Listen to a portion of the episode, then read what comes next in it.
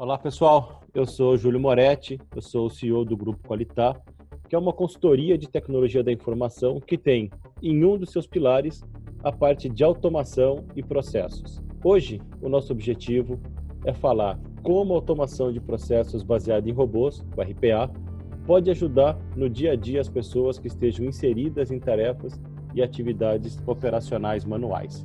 O meu primeiro convidado Nicolas Cavalcante, da Vertem. O Nicolas, ele é analista financeiro hoje. A Vertem é um, é um cliente do grupo Qualitar. Eles estão começando a sua jornada de, de automação. A, a, chegada do Nicolas aqui, ele vai compartilhar com a gente como é que está sendo essa adoção e a gente preparou aqui um grupinho de, de quatro perguntas para o Nicolas. Nicolas, está por aí, Nicolas? Opa, Júlio, tudo bom? Obrigado, Nicolas, pela tua participação. Eu que agradeço Nicolas, pelo convite. Conta para gente um pouquinho aqui, Nicolas, por que, que vocês resolveram adotar a RPA na Vertem? É, primeiramente, boa tarde a todo mundo que está assistindo a gente aqui. É, novamente, obrigado pela qualidade, pelo convite. Espero conseguir ajudar o pessoal que está começando aí a trilhar o caminho da automação, estão procurando oportunidade de melhorar o desempenho na área financeira. É, como é que a gente resolveu adotar o RPA? Bom, como a gente chegou aí, passa um pouco pelo meu perfil profissional. Apesar de ter muito interesse, ser muito curioso no assunto é, de tecnologia, eu não sou do, da área. Eu cursei economia, trabalhei alguns anos como consultor em corporate finance e daí uma coisa que eu aprendi com isso é que para uma companhia ser competitiva, ela tem que ter um alto nível de produtividade. E daí produtividade não é simplesmente redução de custos, mas é principalmente você empregar bem os seus recursos, principalmente investir em ferramentas que se otimize o que a gente tem de mais precioso, o tempo, que tempo é literalmente dinheiro. Então, cheguei na Vertem faz um pouco menos de um ano, e eu tinha saído de experiências mais analíticas, e daí eu tive a oportunidade de me aprofundar mais no operacional, aqui no departamento financeiro, e lembro que uma coisa que me chamou muita atenção foi o volume de papel e processos manuais envolvidos na escrituração de notas fiscais. Eu acho que até uma dor de muita gente no financeiro, é, que são processos que consomem uma quantidade elevadíssima de horas, tem um risco enorme envolvido. E daí eu fiquei com aquilo na cabeça, fiquei pensando em como é que a gente consegue melhorar isso, como é que consegue melhorar esse cenário. Que tipo de tecnologia a gente tem para fazer esse tipo de melhoria?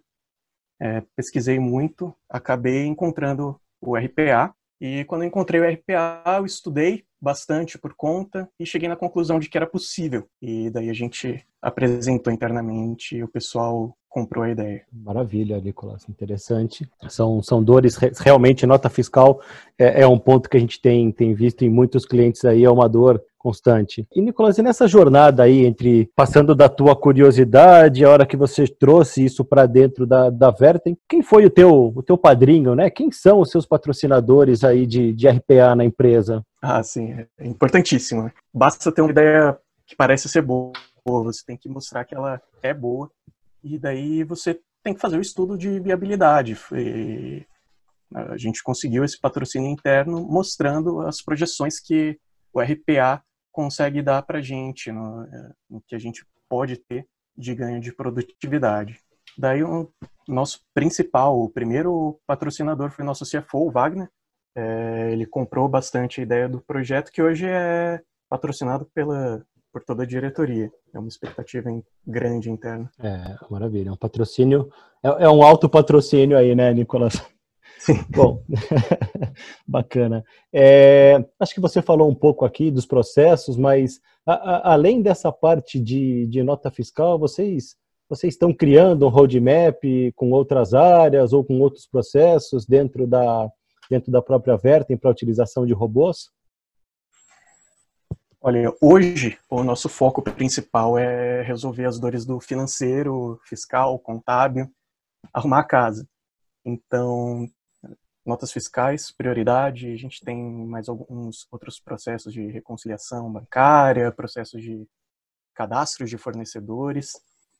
É, hoje a gente vai focar no financeiro, mas eu não vejo por que não de, num futuro, dando certo esses primeiros processos, é você expandir uh, e aplicar o, o, processo de melhoria contínua outra, estender às outras áreas da empresa que tenham dores semelhantes. É, perfeito, né? Até porque talvez é, muita gente não, não sabe, mas quando você contrata uma plataforma de, de robô, a conta que você pode fazer é, você tem ali uma, um humano, se é que eu posso comparar assim, mas você tem ali a possibilidade de rodar N processos durante 24 horas por dia. Se você fizer bem essa escala, você consegue fazer inúmeros processos aí com, com um único robozinho rodando é, de sim, forma sim. orquestrada, né? Até quanto mais a gente ganhar em escala de automatização, a gente consegue aumentar o nosso ROI, né? Retorno de investimento. Fica mais fácil de justificar a contratação de uma, de uma plataforma. Sim. E, o, o Nicolas, eu tenho aqui uma, uma última pergunta. Né? E, e, os benefícios que vocês esperam ter? Você falou aqui da questão da agilidade de processos, eu comentei um pouco por alto aqui de, de benefícios de, de redução de erros, é, empresas que já utilizam RPA estão tendo é, fatores de sucesso, redução de custos, processos mais rápidos. E vocês? O que, que vocês estão mirando ao utilizar o RPA? Olha, a gente está. Bom, o foco principal é, é mesmo a, o ganho em produtividade e redução de custos. São os alvos principais que a gente mira e não, não pode perder da, da mira. Mas tem, tem outro grande ganho que a gente está tá observando aqui com a implantação da RPA, que é a melhoria dos processos em si, né? Que, na verdade, o RPA ele força você a repensar o processo como, como um todo. Você precisa fazer isso. Até brinco que se a gente vai fazer um RPA consciente, a gente precisa repensar o processo, redesenhar o processo, por mais árduo que seja. É, porque não adianta a gente automatizar um processo que esteja torto, que senão a gente só vai automatizar um processo ruim que vai ficar um processo ruim mais rápido.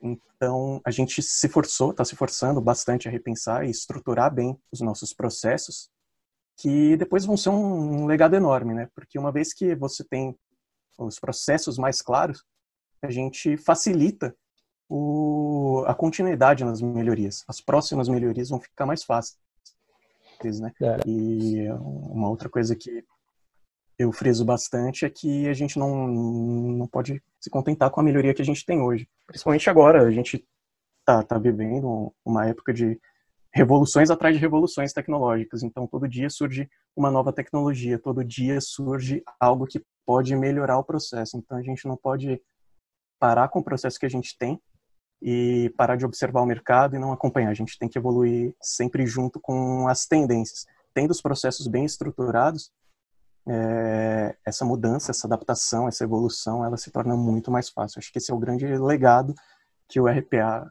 vai dar para a gente, uma estrutura bem mais sólida. É, eu, eu gostei de um ponto que você colocou aqui, Nicolas, uma coisa que a gente também tem percebido muito com os clientes. É, ontem mesmo a gente estava participando de uma, de uma conferência com um cliente onde ele fala assim, poxa, mas é, você vai colocar aqui o, o RPA é, mas e o meu processo? Você não vai fazer uma melhoria do meu processo? E, e eu gostei da forma como você colocou, porque se você tem um processo que ele, é, perdão, que ele esteja torto, você só vai acelerar é, algo que já esteja torto, porque o, a RPA em si, ela pode te ajudar a pensar numa melhoria de processo, mas ela pura, né, a automação pura, não, não traz um benefício de, de processo, só vai ter o um motor fazendo aquele processo mais rápido, né? E eu tenho eu, eu tenho uma outra pergunta só para coincidir aqui e para concluir aqui, Nicolas.